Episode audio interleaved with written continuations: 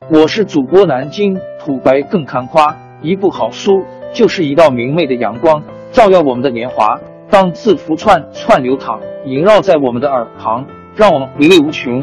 天津上元书院又和你们见面了，欢迎您的收听。听众朋友们，大家好！开讲前先打个小广告，作为主播，你们的关注和打赏是对我努力工作认可的结果。听众，天津上元书院、南京土白更堪夸主播最新专辑《平话祖国华夏上下五千年》终于上线了，一部宏伟巨作。我们的祖先以伟大的创造力、强大的生命力和巨大的凝聚力，世世代代繁衍生息，历尽磨难，从远古走到现在，从蒙昧走向文明。全书共计两百八十三回。作为播客，我劳动我所得，付费的有声书来了，你愿意为此花钱花时间吗？评话中华上下五千年专辑的进度更新按听众的关注和评论而定。喜马拉雅号 UID 七三二六四零二二，微信号 sh 八五七三零一四四九。请多多关注，多多打赏，谢谢大家，谢谢。下面正式开讲《评话中华上下五千年》专辑。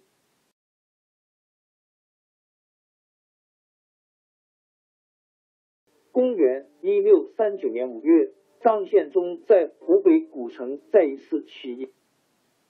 原来，张献忠曾经在古城接受明朝的招安。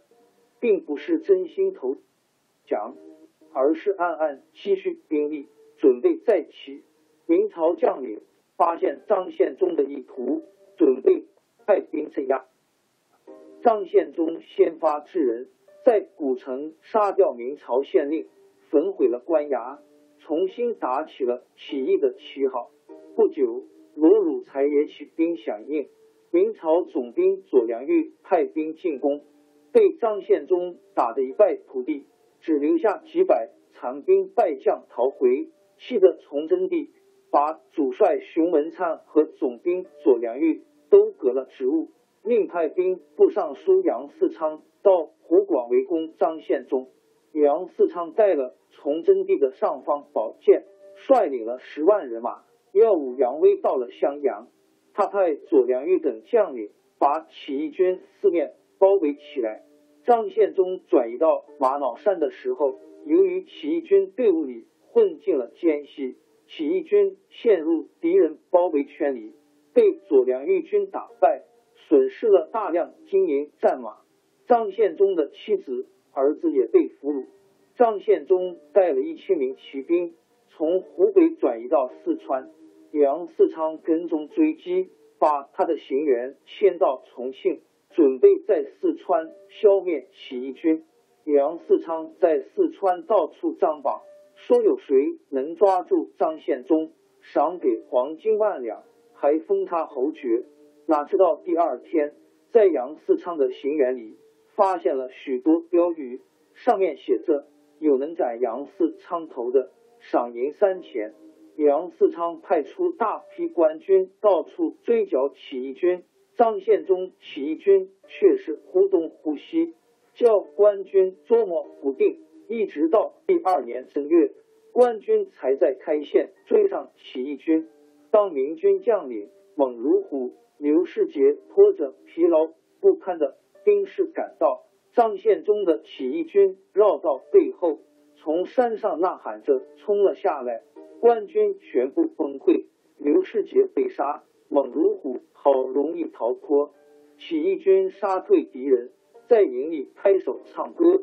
前有少巡抚指四川巡抚邵杰村常来团转武，后有廖参军指监军廖大亨不但随我行，好贵杨格部指杨嗣昌离我三尺路。这支歌谣传到明军那里，使杨嗣昌听了哭笑不得。公元一六四一年。张献忠发现杨嗣昌把重兵都放到四川襄阳，兵力空虚，就摆脱明军，突然带兵离开四川，往东转移，一天一夜急行三四百里，把杨嗣昌大军远远甩在后边。到了湖北当阳，遇到另一支明军堵截，张献忠把罗汝才留在当阳，亲自率领精锐部队直奔襄阳。杨嗣昌在重庆得到消息，连忙派使者赶到襄阳，命令襄阳明军严密防守。哪里知道使者走在半路上，被起义军发现，抓了起来。起义军在使者身上搜到了令牌文书，上面盖着杨嗣昌行辕的大印。张献忠把他的义子李定国叫来，叫他打扮为杨嗣昌使者。带了几名随从和令牌文书混进襄阳城去。李定国带了公文令牌来到襄阳城边，正是夜色朦胧的时候。他在城门外向守军喊话，守城民兵听说是杨格部派来的使者，念过令牌文书，也没有怀疑，把李定国和随从兵士放进了城。当天晚上。混进襄阳的起义军兵士在城里好几处放火，全城的百姓从睡梦里惊醒，发现到处火光冲天，全城大乱。在混乱中，起义军打开城门，大队人马赶到，官军要想抵抗也来不及了。